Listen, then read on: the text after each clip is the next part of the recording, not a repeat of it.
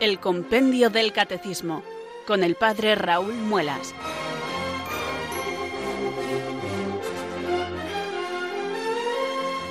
Muy buenas tardes, queridos oyentes de Radio María. Son las 4, las 3 en Canarias. Aquí comienza una nueva edición del Compendio del Catecismo.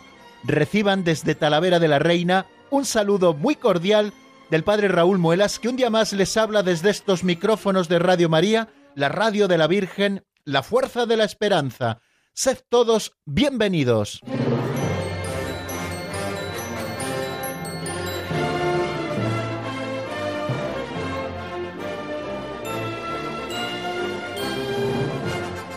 Ya sé que no me están viendo, queridos oyentes, pero supongo que ya se están imaginando todos qué es lo que estoy haciendo en este preciso momento. Pues sí, estoy buscando la guía de lectura, ya la he encontrado, esa estampa que me acompaña ya desde hace varios meses en el compendio del Catecismo de Santa Rita de Casia, para abrir nuestro libro de texto en la página 77 que es en la página en la que hoy repasaremos y en la que hoy continuaremos. Estamos en ese artículo que dice creo en la comunión de los santos y aprovecha en este momento el compendio del catecismo para poner un epígrafe y hablarnos de María, que es Madre de Cristo y es también Madre de la Iglesia. Estamos hablando de la comunión que existe entre todos los miembros de la Iglesia, aquellos llamados santos en ese sentido primigenio en que lo utiliza San Pablo en sus cartas o los hechos de los apóstoles, es decir, aquellos que están en gracia y que están unidos a Cristo muerto y resucitado por el bautismo. Bueno, pues nosotros que estamos hablando de la comunión de los santos, pues aprovecha el compendio del catecismo para hablarnos de la relación maravillosa que existe entre Santa María, que es Madre de la Iglesia, y todos sus hijos, que somos miembros de esta Iglesia Santa, y como ella dio a luz a la Iglesia entre los dolores del parto que le supuso estar al pie de la cruz, siendo corredentora con Cristo. Bueno, pues yo ya tengo abierto mi librito por esta página 77 y espero que muchos de ustedes hayan emulado mi gesto también tomando el compendio del catecismo, que es bueno tener siempre los textos a la vista para poder leerlos y tener delante el compendio, porque yo creo que el hecho de tocarle, de pasar sus páginas, ya nos va transmitiendo algo de su sabiduría, porque si algo contiene el catecismo mayor de la Iglesia, que es el referente principal, o este resumen del catecismo mayor de la Iglesia, que es el compendio del catecismo, si algo rebosan sus páginas son de verdadera sabiduría, porque este libro contiene la verdad, la verdad de nuestra fe, que la Iglesia Madre nos lo enseña y nos lo presenta en estos instrumentos autorizados que contienen la verdad. Nosotros queremos conocer el depósito de la fe, tal y como la Iglesia Madre nos lo enseña, y por ello recurrimos al Catecismo de la Iglesia Católica, así lo hace Radio María todas las mañanas, con nuestro padre director, el padre Luis Fernando de Prada. También tenemos grabados los podcasts y se emiten todas las noches a las 2 de la madrugada de la explicación del Catecismo Mayor de Monseñor José Ignacio Munilla Aguirre y pueden recurrir a los podcasts que son los más escuchados de Radio María y por las tardes, todas las tardes de 4 a 5 en la península de 3 a 4 en Canarias, de lunes a viernes, pues ya saben, abrimos el compendio del catecismo para seguir enriqueciéndonos con la doctrina católica. Para que esto sea una realidad, para que nos enriquezca lo que leemos en este libro, necesitamos la asistencia del Espíritu Santo y por eso cada tarde, antes de comenzar, nosotros nos ponemos en oración e invocamos al Espíritu Santo para que venga sobre nosotros, nos ilumine con su luz, nos fortalezca con su fuerza y nosotros podamos ser perseverantes en este cometido que tenemos a estas horas que es la de buscar la verdad que la Iglesia Madre nos enseña y asimilarla en nuestro corazón y que esta verdad conocida se haga vida en nosotros. y que se convierta eh, el depósito de la fe estudiado en obediencia de la fe, que sea nuestra respuesta a lo que aprendemos enseñado por la Iglesia. Bueno, pues vamos a rezar así. Ven Espíritu Santo, llena los corazones de tus fieles y enciende en ellos el fuego de tu amor Envía, Señor, tu Espíritu que renueve la faz de la tierra. Oh Dios, que llenaste los corazones de tus fieles con la luz del Espíritu Santo, concédenos que guiados por el mismo Espíritu, sintamos con rectitud y gocemos siempre de tu consuelo. Por Jesucristo nuestro Señor. Amén.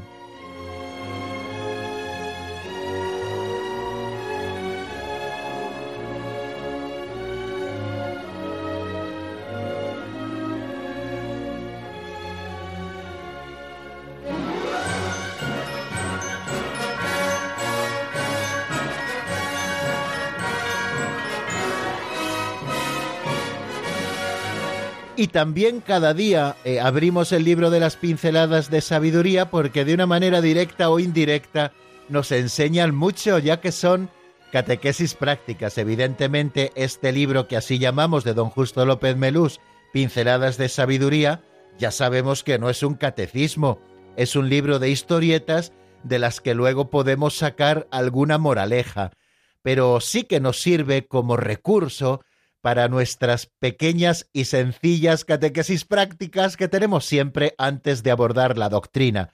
Ya saben que tenemos que irnos acercando a lo verdaderamente importante, lo vamos haciendo poquito a poco, primero con el saludo, después con la oración, después leemos una pequeña historieta, la escuchamos en la voz de Alberto, esta pequeña historieta nos da pie a una reflexión sencilla, que puede ser aplicable en nuestras vidas de cada día, y después ya sí que pasamos ya a lo más potente que es el repaso de lo que vimos en nuestro último programa y también el avance de doctrina que hacemos cada día estudiando un número o dos números del compendio del catecismo. Bueno, pues vamos, si les parece, a escuchar la pincelada de hoy que lleva el título de El ateo y la rama.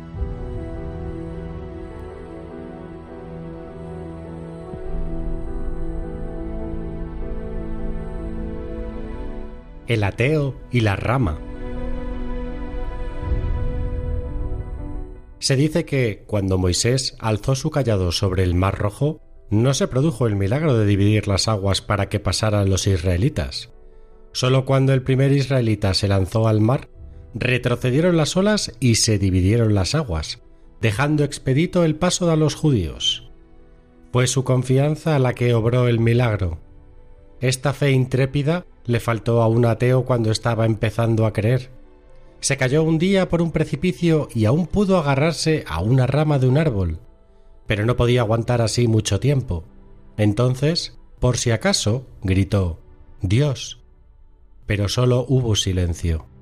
Y volvió a gritar Dios, si existes, sálvame y creeré en ti. Una voz poderosa contestó Eso dicen todos cuando están en apuros. No, Dios, no dijo el hombre. Como ves, ya he empezado a creer. De acuerdo, dijo la voz, te salvaré. Suelta la rama y te salvaré. ¿Soltar la rama? ¿Crees que estoy loco?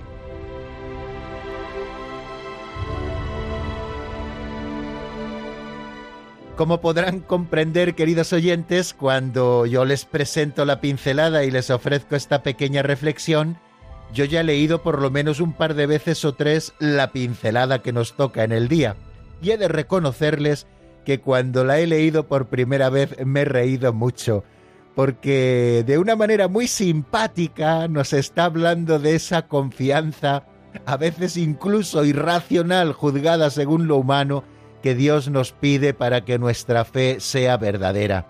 Si nosotros nos vamos a la historia de la salvación, que es historia sagrada, y que está reflejada en la Sagrada Escritura, que es palabra de Dios, encontramos muchos momentos de este tipo. Por ejemplo, uno que se nos viene enseguida a la cabeza es la historia de Abraham, nuestro padre en la fe, y precisamente ha pasado a la historia como nuestro padre en la fe porque tuvo una absoluta confianza en el Señor.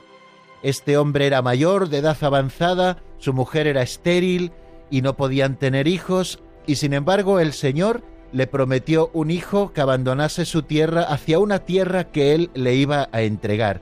Y contra toda esperanza, Abraham se fió de Dios y dio ese paso adelante. Contra toda esperanza, nos dice incluso la carta a los hebreos, pues contra toda esperanza, Abraham se fió de Dios y todo eso le fue reputado en justicia. Y no digamos cuando después de haberle regalado el hijo de la promesa, Isaac, el Señor le pone una prueba y le dice, toma a tu hijo único al que quieres, a Isaac, y sube al monte Moria y ofrécemelo allí en sacrificio. Y Abraham no entendía nada, pero se fiaba de Dios, y Dios claro que luego fue providente y no permitió que alargase la mano contra su hijo, sino que le proveyó de un carnero para el sacrificio, y el hijo salvó la vida, pero Dios se convenció de que verdaderamente Abraham confiaba plenamente en Dios.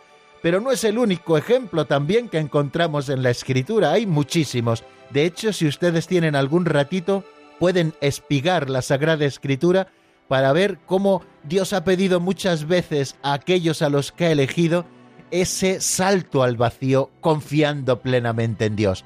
Así lo hizo, por ejemplo, con Gedeón, uno de los jueces de Israel, ¿no?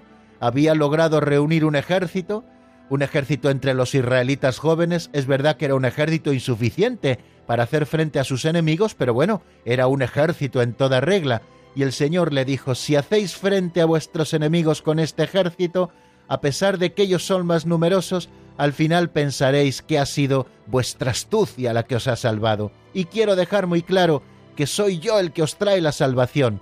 Y le esquilmó tanto el ejército que se quedó con muy poquitos, se quedó casi con trescientos frente a otros que les atacaban con diez mil, ¿no? No recuerdo exactamente bien los números porque estoy citando de memoria. Bueno, y entonces el Señor, aquellos que se habían fiado, les demostró que la victoria viene de Dios nuestro Señor.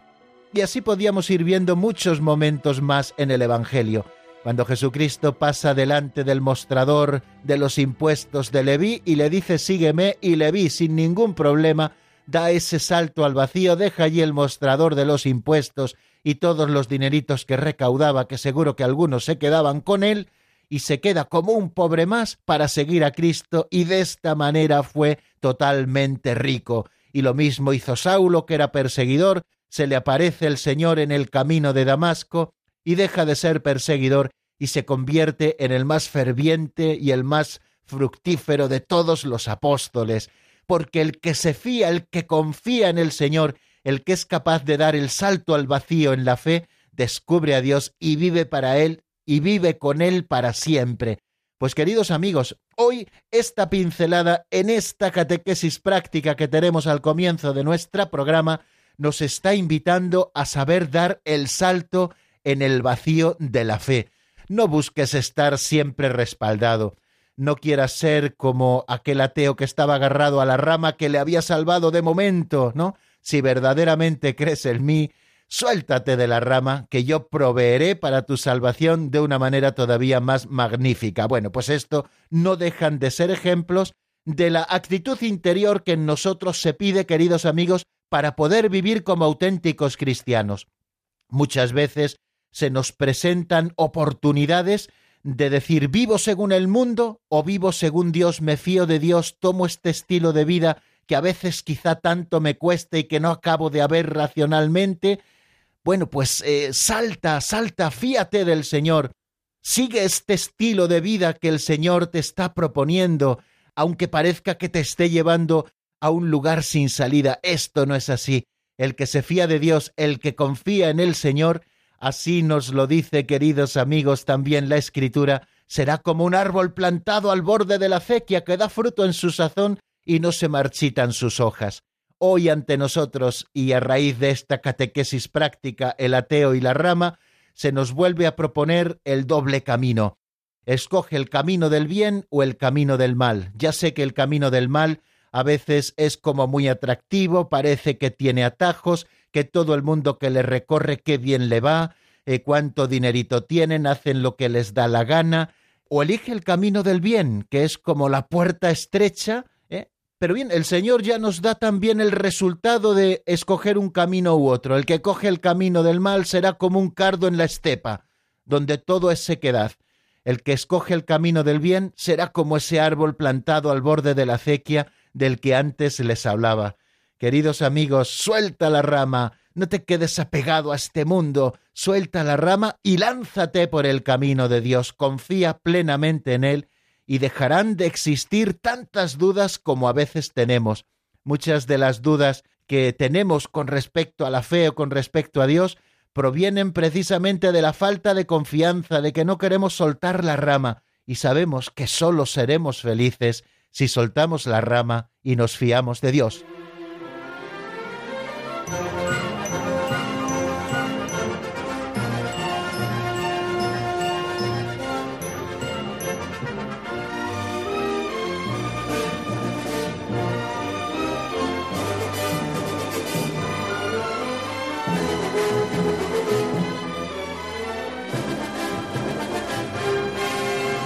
Continuamos, queridos amigos, en la sintonía de Radio María. Soy el Padre Raúl Muelas y esto es el Compendio del Catecismo, el programa que nos acompaña todas las tardes de lunes a viernes en esta franja horaria. Un programa en el que escudriñamos un libro de texto titulado Compendio del Catecismo de la Iglesia Católica que nos regaló el Papa Benedicto XVI en el año 2005 y que gracias a sus preguntas y respuestas vamos reflexionando y comentando juntos la doctrina católica que en él se contiene.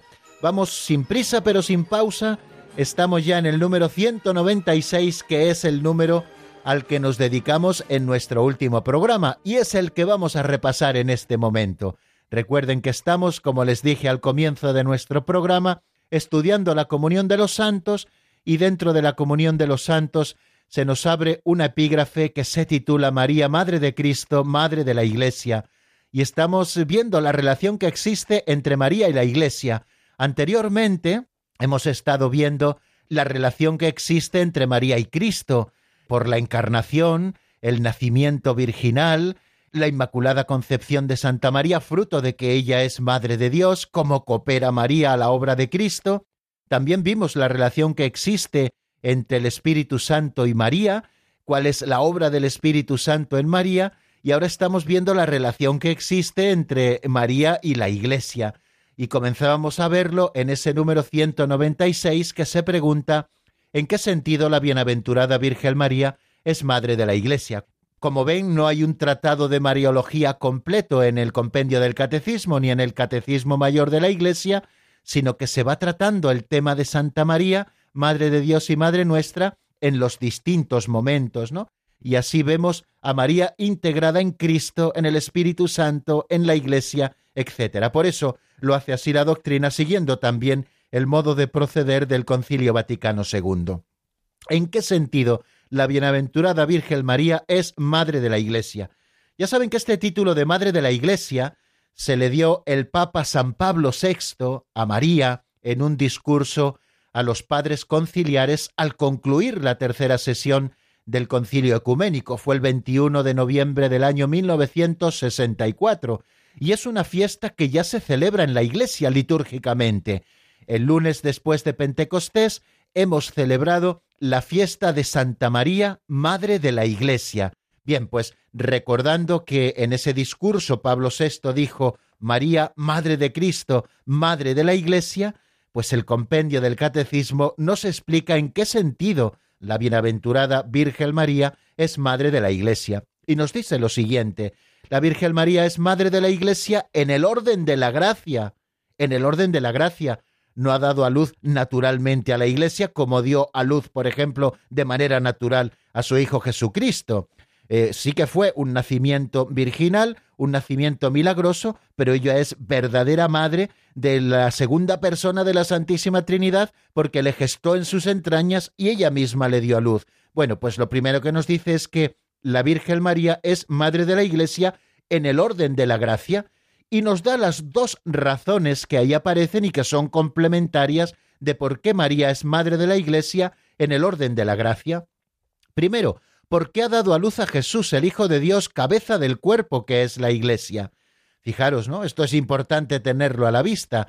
María es Madre de Dios, ella es Madre de Jesucristo, Jesucristo es Dios, tanto en su realidad humana, porque todo lo tomó de ella en sus entrañas purísimas, como también en su realidad divina, porque fue el Espíritu Santo el que cubrió con su sombra a María y en su vientre se gestó el Hijo de Dios, de manera que ella da a luz a la única segunda persona de la Santísima Trinidad.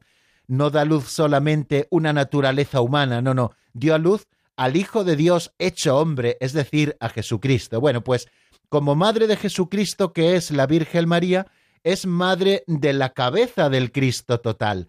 Recuerden eso que hemos explicado ya en varias ocasiones, que el Cristo total lo compone la cabeza, que es Jesucristo el Señor, y los miembros, que es la Iglesia, los miembros que somos cada uno de nosotros, los que unidos a Cristo por el bautismo hemos sido configurados con Él en su muerte y en su resurrección, en una nueva humanidad, la humanidad que nace de la gracia. Bueno, pues María es madre de todos los hijos de la Iglesia. Primero porque ella ha dado a luz a la cabeza, y dando a luz a la cabeza también de alguna manera mística da luz a todos los miembros con quien la cabeza ha querido unirse de una manera inseparable. Y continúa diciendo ese número 196 que Jesús, agonizante en la cruz, la dio también como madre al discípulo con estas palabras, ahí tienes a tu madre. Incluso hay un texto de la Escritura que se encuentra en Juan 19, eh, versículo 27, donde el Señor, y es un texto muy conocido, agonizante ya en la cruz, le entrega a Juan a su madre.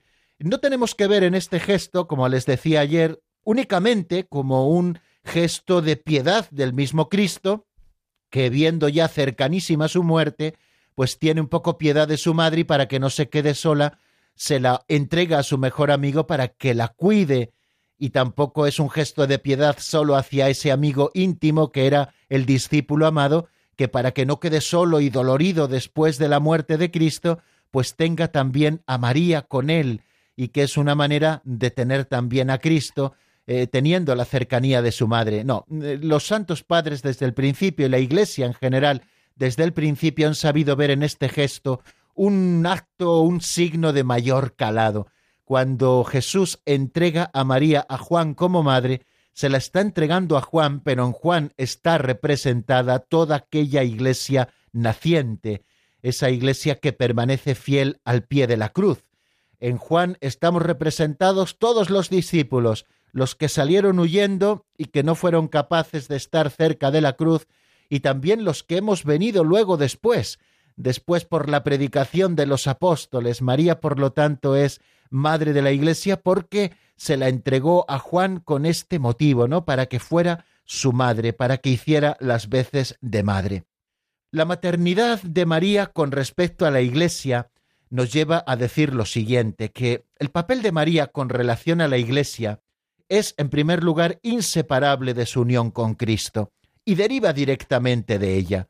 Dice Lumen Gentium en el número 57 que esta unión de la madre con el Hijo en la obra de la salvación se manifiesta desde el momento de la concepción virginal de Cristo y se mantiene así hasta su muerte, y se manifiesta especialmente y de manera particular en la hora de la pasión. Es Lumen Gentium también la que nos dice en el número 58 que la bienaventurada Virgen avanzó en la peregrinación de la fe y mantuvo fielmente la unión con su Hijo hasta la cruz, y allí por voluntad de Dios estuvo de pie, sufrió intensamente con su Hijo y se unió a su sacrificio con corazón de madre que llena de dolor daba amorosamente su consentimiento a la inmolación de su Hijo como víctima que ella había entregado. Finalmente Jesucristo, agonizando en la cruz, la dio como madre al discípulo con estas palabras, Mujer, ahí tienes a tu Hijo. De manera que junto a la cruz de Jesús, y en el momento en que se abre el costado de Cristo y de él brota la iglesia, pues ahí aparece Cristo como el nuevo Adán, del cual brota una nueva humanidad, y aparece María como la madre de esa nueva humanidad, unida a su Hijo Jesucristo, esa nueva humanidad que no nace de la carne, sino del agua y de la sangre, es decir, del Espíritu y de la Eucaristía. Y así María ya permanece como madre de todos los discípulos de su Hijo hasta nuestros días. Por eso nosotros la seguimos invocando fielmente como madre nuestra que es, porque ella dio a luz a la cabeza y porque la cabeza mismo nos la entregó en la cruz como verdadera madre nuestra para que cada uno de nosotros la tuviéramos, como dice el Evangelio a propósito de San Juan, entre nuestras cosas más íntimas. Y después de la ascensión de su Hijo, María ha estado presente en los comienzos de la Iglesia con sus oraciones y reunida con los apóstoles y algunas mujeres, María también pedía con sus oraciones el don del Espíritu que en la Anunciación la había cubierto con su sombra. Y esto sucedió también después de su asunción. Pero bueno, nos vamos a detener aquí, si les parece, y vamos a seguir avanzando con el número 197 porque hay temas comunes con algo que dijimos ayer y así mejor vamos avanzando. Por la hora que es, estoy viendo que ya eh, se acercan las 4 y 25, pues vamos a escuchar una canción, en este caso interpretada por el Colegio Mayor San José Kentenich, que se titula la canción Frente a ti y que está sacada del álbum Tiempo de Alianza. La escuchamos y enseguida continuamos con el estudio del compendio.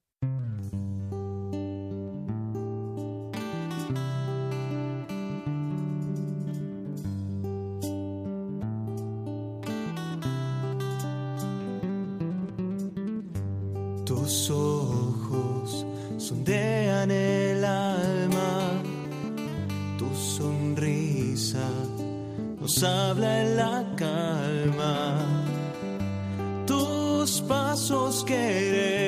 seguir frente a ti. Queremos vivir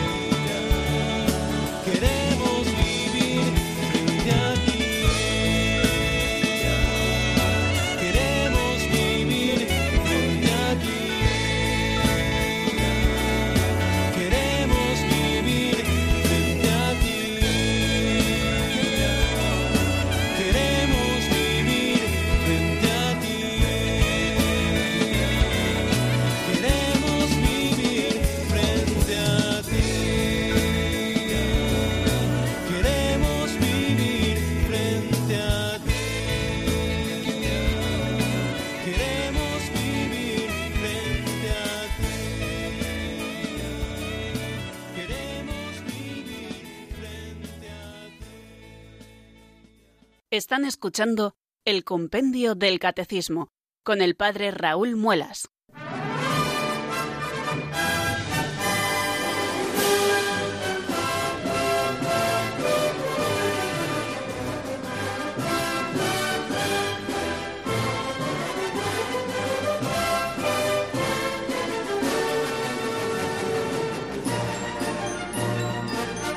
Seguimos, queridos amigos, en la sintonía de Radio María. Estamos en el compendio del Catecismo y vamos a avanzar un poco en el estudio. Tenemos delante el número 197, que es el que nos toca abordar en este momento.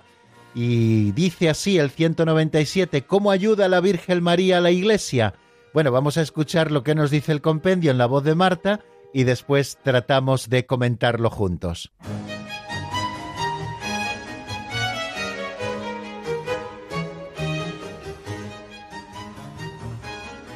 Número 197. ¿Cómo ayuda la Virgen María a la Iglesia? Después de la ascensión de su Hijo, la Virgen María ayudó con su oración a los comienzos de la Iglesia. Incluso tras su asunción al cielo, ella continúa intercediendo por sus hijos, siendo para todos un modelo de fe y de caridad y ejerciendo sobre ellos un influjo salvífico, que emana de la sobreabundancia de los méritos de Cristo. Los fieles ven en María una imagen y un anticipo de la resurrección que les espera, y la invocan como abogada, auxiliadora, socorro y mediadora. Comentábamos en el número anterior que María es madre de la Iglesia y madre es la que concibe, madre es la que gesta, madre es la que da luz, madre es la que cría, madre es la que educa y en este oficio de madre, pues eh, yo creo que ninguna de ellas se jubila, lo siguen siendo siempre, ¿no? Bueno, pues algo así ocurre también con María Nuestra Señora y nuestra Madre que no solamente nos ha concebido junto a su Hijo, que no solamente nos ha dado a luz al pie de la cruz, que no solamente ha ayudado a nutrir a esa iglesia naciente que pedía el Espíritu Santo, sino que después de su asunción gloriosa a los cielos, María continúa siendo madre de la iglesia y por lo tanto ayudando a todos sus hijos. De manera que el compendio del catecismo lo expresa del modo que lo hemos escuchado en esa locución de Marta en la que nos leía el 197. Después de la ascensión de su hijo, dice textualmente el compendio, la Virgen María ayudó con sus oraciones a los comienzos de la Iglesia.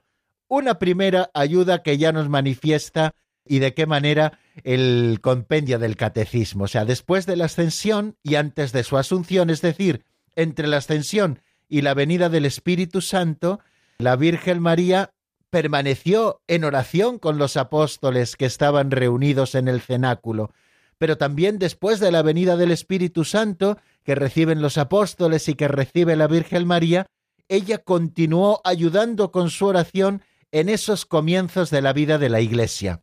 Incluso tras su asunción a los cielos, continúa diciendo este número del compendio que estamos estudiando, ella continúa intercediendo por sus hijos, siendo para todos un modelo de fe y de caridad, y ejerciendo sobre ellos un influjo salvífico que emana de la sobreabundancia de los méritos de Cristo. Fijaros esta otra ayuda que ya tras la asunción al cielo ella continúa ejerciendo. Primero, intercediendo por nosotros. Una madre siempre se preocupa de sus hijos y María es una buena madre. María es la mejor de las madres, y si se preocupa por nosotros, entonces intercede por nosotros.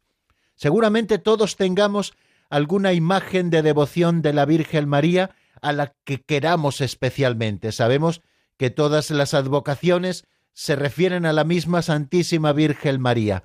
A cada uno, pues en especial nos llama la atención, o porque nos la han enseñado a querer desde pequeños, o porque es un lugar que nos da especial confianza o porque esa imagen especialmente nos llama a sentirnos hijos de tan buena madre, todos seguro que tenemos alguna imagen de devoción de la Santísima Virgen que nos guste más que otras, ¿no? Bueno, todas son evidentemente válidas, pero cada uno escogemos la fotografía de nuestra madre, la Virgen María, que más nos gusta. Bueno, pues cuántas veces hemos acudido a ella pidiendo intercesión como hijos suyos que somos e invocándola como madre. Eh, yo desarrollo mi ministerio sacerdotal, como bien saben, en la Basílica de Nuestra Señora del Prado. La Basílica de Nuestra Señora del Prado está abierta doce horas todos los días, desde las siete de la mañana hasta las nueve de la noche. Solamente se cierran las dos horas del mediodía de la comida, vamos, desde las dos hasta las cuatro, desde las dos y media hasta las cuatro y media, para descanso del personal, y durante todo ese tiempo que la basílica está abierta, no hay ni un solo momento en que no haya una sola persona en la iglesia que busca a la Virgen, que busca su intercesión, que busca estar un ratito allí con ella, que busca eh, los ojos misericordiosos de María, que siempre nos miran como la mejor de las madres. Bueno, pues después de su asunción al cielo, ella continúa intercediendo por sus hijos. Fijaros, eh, no es solamente un pensamiento de consuelo el que nosotros tenemos al decir esto, sino algo mucho más importante. Es la Santa Madre Iglesia la que, utilizando el magisterio y por tanto unido a la verdad, nos está diciendo cuál es esa labor de ayuda de la Virgen María hoy para todos nosotros. Continúa intercediendo por sus hijos.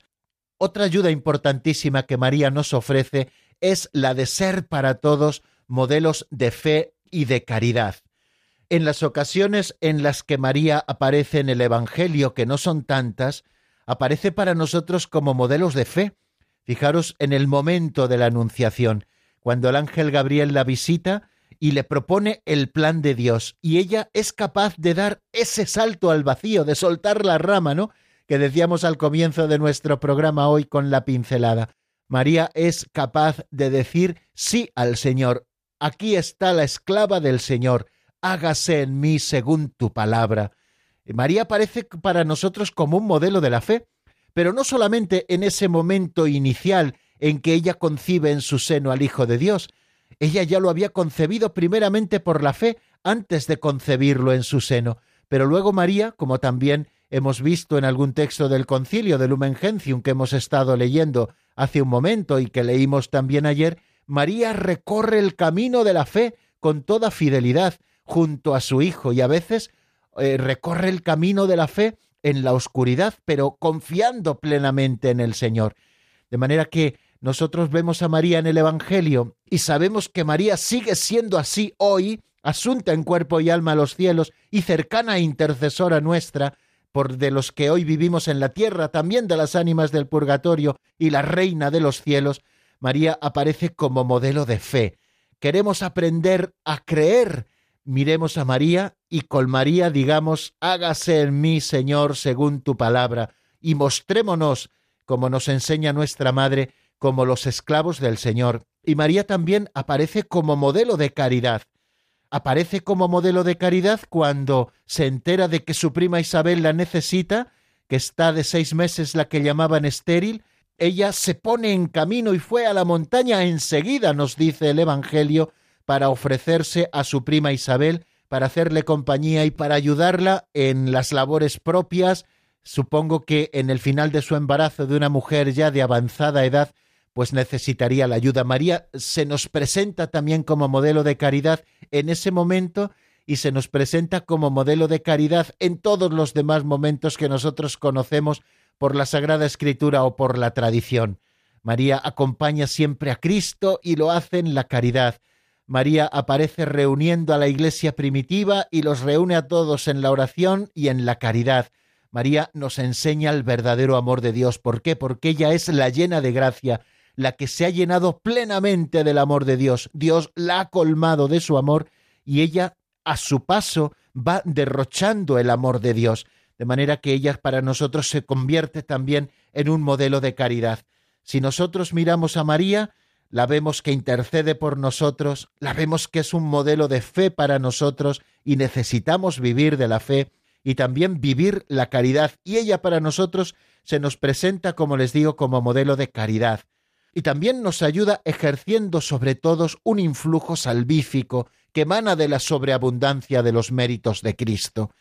Fijaros que María, unida a su Hijo Jesucristo, unida a los méritos de Cristo y a esa sobreabundancia de la que ella participa, igual que nos dice, y seguramente lo leamos ahora, igual que existe una doble participación en el sacerdocio de Jesucristo, la participación en el sacerdocio común, la participación en el único sacerdocio de Cristo a través del sacerdocio común o sacerdocio bautismal, y existe luego también otro modo de participar en el único sacerdocio de Cristo, que es lo que llamamos el sacerdocio ministerial, lo hemos estado estudiando hace unas jornadas, bueno, pues el sacerdocio ministerial a través del sacramento del orden. Pues también existen modos distintos de participar en el amor y en los méritos de Cristo.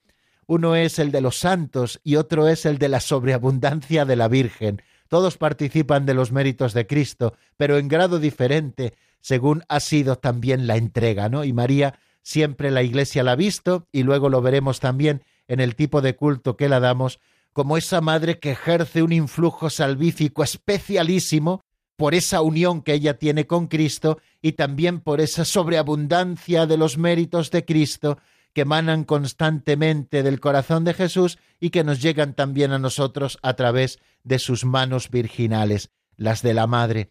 Los fieles ven en María, también nos dice este número 197, una imagen y un anticipo de la resurrección que les espera. y la invocan como abogada, auxiliadora, socorro y mediadora. Otro modo que tiene la Santísima Virgen María de ayudarnos es aparecer ante nosotros como una imagen o un anticipo de la resurrección que nos espera. Ella, por esa unión con Cristo y por esa misión especial que tiene en la historia de la salvación, de ser la madre del Redentor y de haber sido también madre nuestra, ella ha participado de manera muy singular de la resurrección de Jesucristo. Eh, la corrupción del sepulcro no hizo mella en la que no tuvo pecado, ni en el mismo momento de su concepción, ni antes ni después, ¿no? Bueno, pues Jesucristo la hace participar de manera especial en su resurrección y es asunta en cuerpo y alma a la gloria del cielo, como veíamos ayer al citar la Muneficentissimus Deus del Papa Pío XII, por la cual declaraba que María fue asunta en cuerpo y alma a los cielos. Bueno, pues viéndola elevada al cielo, asunta, sentada ya en la gloria del Padre, no solamente con su alma purísima, sino también con su cuerpo virginal, pues nosotros vemos en ella una imagen y un anticipo de lo que nos espera a nosotros. Cuando nosotros miramos a María, decimos, ese es nuestro futuro si vivimos unidos a ella y vivimos unidos a Cristo. Es decir, también a nosotros nos espera la gloria del cielo, no solamente para nuestra alma, sino al final de los tiempos, también para nuestro cuerpo. Ella es, por lo tanto, imagen y anticipo de la resurrección que nos espera. Por eso cuando nosotros miramos a María, necesariamente estamos mirando al cielo, y el cielo es lo que nos espera, lo que el Señor nos ha prometido si nosotros somos fieles. Y también la invocamos como abogada, como auxiliadora, como socorro, como mediadora. De este modo nosotros que somos conscientes de la ayuda de la Virgen María a la Iglesia, la invocamos como abogada, Abogado es aquel que intercede, y eso es María para todos nosotros, intercede por sus hijos, decíamos antes, y nosotros la invocamos como abogada celestial, también como auxiliadora de los cristianos, ¿no? Esa advocación de la Virgen tan ligada también a don Bosco y a todos sus hijos, ¿no? María auxiliadora de los cristianos. ¿Cuántas veces María ha venido en nuestro propio auxilio? Yo creo que de esto podíamos dar testimonio todos. María también es socorro, María también es mediadora. Bueno, pues de todas estas maneras, queridos amigos, nosotros la invocamos. Quiero terminar con un par de textos preciosos de Lumen Gentium, uno del número 60 que dice lo siguiente: La misión maternal de María para con los hombres de ninguna manera disminuye o hace sombra a la única mediación de Cristo, sino que manifiesta su eficacia. En efecto, todo el influjo de la Santísima Virgen en la salvación de los hombres brota de la sobreabundancia de los méritos de Cristo, se apoya en su mediación, depende totalmente de ella y de ella saca toda su eficacia. Así que no le tenga el miedo a quererle mucho a la Virgen, acudir mucho a la Virgen, porque quien acude mucho a Santa María en realidad está acudiendo a Cristo. No estamos sustituyendo a Cristo por la Virgen María. Cada vez que nosotros acudimos a María, sabemos que ella es un canal por donde nos llega de manera sobreabundante la gracia de Cristo. Y otro texto que le quiero leer también de Lumen Gentium, esta vez en el número 62, dice lo siguiente: Ninguna criatura puede ser puesta nunca en el mismo orden con el Verbo encarnado y redentor, pero así como en el sacerdocio de Cristo participan de diversas maneras tanto los ministros como el pueblo fiel, y así como la única bondad de Dios se difunde realmente en las criaturas de distintas maneras, así también la única mediación del Redentor no excluye, sino que suscita en las criaturas una colaboración diversa que participa de la única fuente. Bueno, pues María participa de manera supereminente en esa mediación de Cristo, colaborando de la mejor de las maneras. Bueno, pues vamos a dejarlo aquí, queridos amigos. Tenemos un número de teléfono 910059419.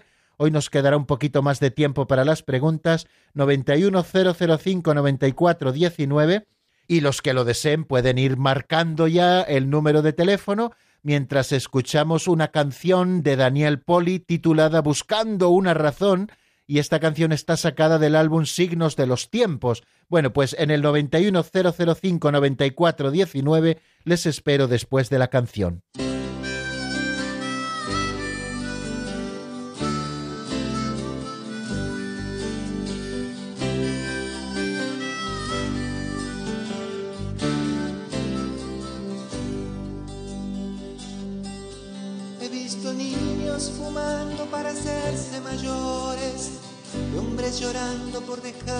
He visto rubias teñirse el pelo de negro y morenas de rubio platino.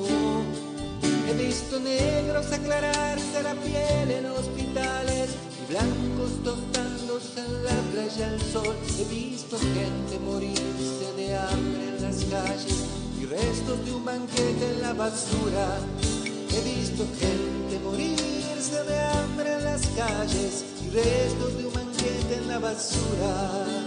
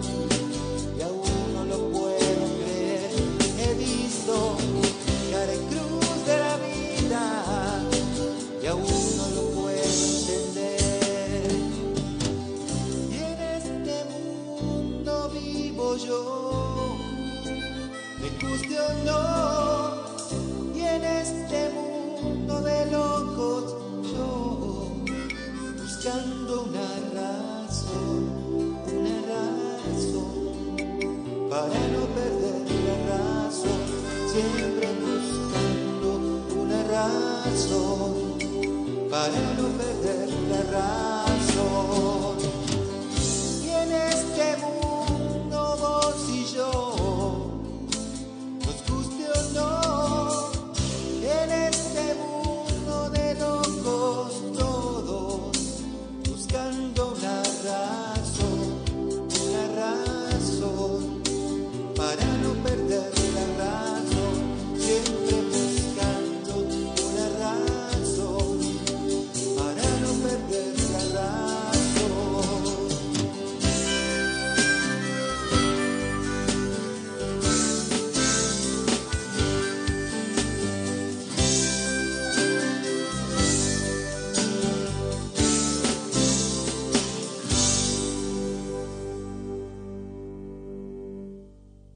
Están escuchando el Compendio del Catecismo con el Padre Raúl Muelas.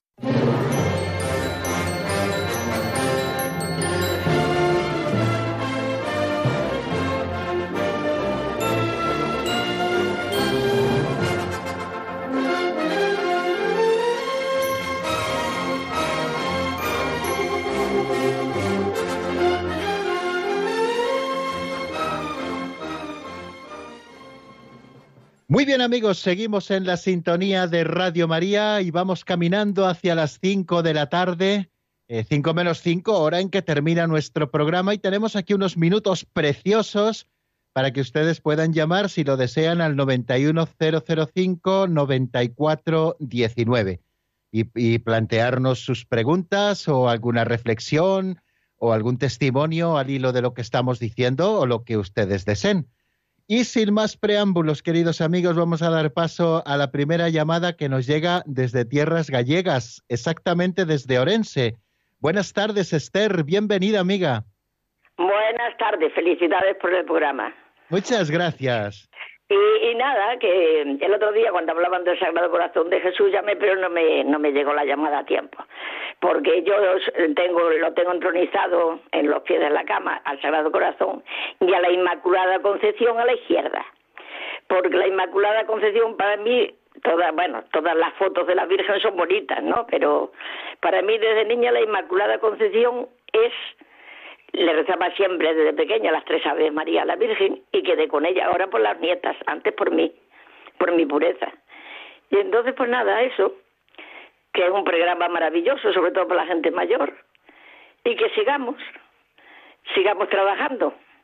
Qué bien. Que- Pues le agradecemos muchísimo, Esther, esta llamada y sobre todo esta experiencia que comparte con nosotros, una experiencia en la que nos habla del Sagrado Corazón, cuya solemnidad, si Dios quiere, celebraremos no este viernes, sino el viernes próximo. Por lo tanto, entramos en la novena y tenemos una posibilidad fantástica para irnos preparando y hacer ese día nuestra consagración. Y si ustedes no tienen entronizado la imagen del Sagrado Corazón en su casa, eh, hablen con sus sacerdotes, los de su parroquia, porque será un- una ocasión propicia para poder entronizar el Sagrado Corazón en un lugar principal y que sea el Sagrado Corazón de Jesús el que ocupe ese lugar principal de la casa y siempre que lo miremos recordemos el inmenso amor de ese corazón que tanto ha amado a los hombres. ¿Y qué decir de la Inmaculada? Como usted misma nos decía, querida Esther, eh, yo decirles que tengo una imagen de la Inmaculada también en la mesilla de mi, de mi habitación y es la que vela mi sueño desde hace muchísimos años. Bueno, y damos paso a la segunda llamada que nos llega desde San Sebastián y es Charo. Buenas tardes, amiga, bienvenida. Hola, buenas tardes. Eh, gracias por el compendio, que es una maravilla escucharle y cómo nos, nos explica. Miren, igual no está relacionado. Yo a la Virgen le rezo mucho eh, porque le quiero mucho, mi madre me influyó mucho. Lo que pasa que ahora estos días con el Espíritu Santo, pues claro, estamos un poco, estoy liada, también tengo que rezar al Espíritu Santo, porque claro, eh, eh, es Dios el Espíritu Santo. Una pregunta de esas. El trinio. Bien, ahora otra pregunta que es muy importante, que es cuando recibimos a Jesucristo en la comunión, eh, el cuerpo y la sangre, ¿qué es? ¿Me puede explicar qué es sustancialmente? ¿Eso qué es? Muy bien. Bueno, pues eh, preciosas preguntas. Eh, la primera tiene que ver un poco con repartir el tiempo en nuestras oraciones. Eh, claro que tenemos que rezarle mucho a la Virgen, porque como hemos estado comentando, rezar a la Virgen es llegar por la vía directa de la Madre a su Hijo Jesucristo. No en vano, muchísimas de las eh, imágenes de la Santísima Virgen tienen a Cristo en sus brazos. Eh, quiere decir que por mucho que recemos a la Virgen, nunca estamos desplazando a Cristo. Además, al Rey le gusta que nosotros alabemos a la Reina, claro que sí. Lo que pasa es que, claro, eh, en estos días eh, de preparación de Pentecostés y luego de post-Pentecostés, tenemos también que invocar al Espíritu Santo. Estamos invocando al mismo Señor en su tercera persona de la Santísima Trinidad, que es el Espíritu Santo. Por lo tanto, bueno, pues distribuyamos el tiempo como podamos, sin olvidarnos nunca de María, que es buena guía en la oración, y sin olvidarnos nunca del Espíritu Santo, que es el que posibilita que nosotros podamos cumplir nuestro sacerdocio bautismal, elevando nuestra plegaria. Y la segunda pregunta, cuando hablamos de sustancial, decimos que la presencia de Cristo en la Eucaristía es, es una presencia viva, real y sustancial, ¿no? Porque existen más presencias del Señor, ¿no? Existe la presencia del Señor, por ejemplo, donde dos o tres están reunidos en su nombre. Existe la presencia del Señor en el pobre. Existe la presencia del Señor en el ministro sagrado cuando celebra los sacramentos. Bueno, son presencias vivas y reales del Señor, pero son presencias espirituales, ¿no? Eh, cuando nosotros hablamos de la presencia de la Eucaristía, estamos hablando de una presencia tan singular, tan especial, que decimos que es sustancial. Es decir, que toda la sustancia de Cristo está presente en la Sagrada Eucaristía, su cuerpo, su sangre, su alma y su divinidad, tanto en la especie de pan como en la especie de vino, ¿no? Ahí está Cristo todo entero, el mismo Cristo que anduvo por Galilea, que murió en la cruz, que resucitó de entre los muertos en toda su sustancia, el mismo Jesucristo es el que está presente en las sagradas especies, en la Eucaristía. Por eso distinguimos esta presencia de todas las demás, por ser una presencia muy singular, con ese nombre y así lo hace el concilio de Trento, diciendo que es una presencia sustancial, es decir, que está toda la sustancia de Cristo para distinguirla de otras presencias que son reales, que son vivas también, pero que son espirituales, como son esas otras a las que yo hacía referencia. Y creo que hemos llegado, queridos amigos, al final de nuestro programa, que ha sido un placer compartir los micrófonos de Radio María y esta horita de radio con todos ustedes, eh, repasando juntos el compendio del catecismo y encontrando en él la doctrina católica que siempre es luminosa en nuestra vida. La bendición de Dios Todopoderoso, Padre, Hijo y Espíritu Santo, descienda sobre vosotros y permanezca para siempre. Amén. Hasta mañana, si Dios quiere, amigos.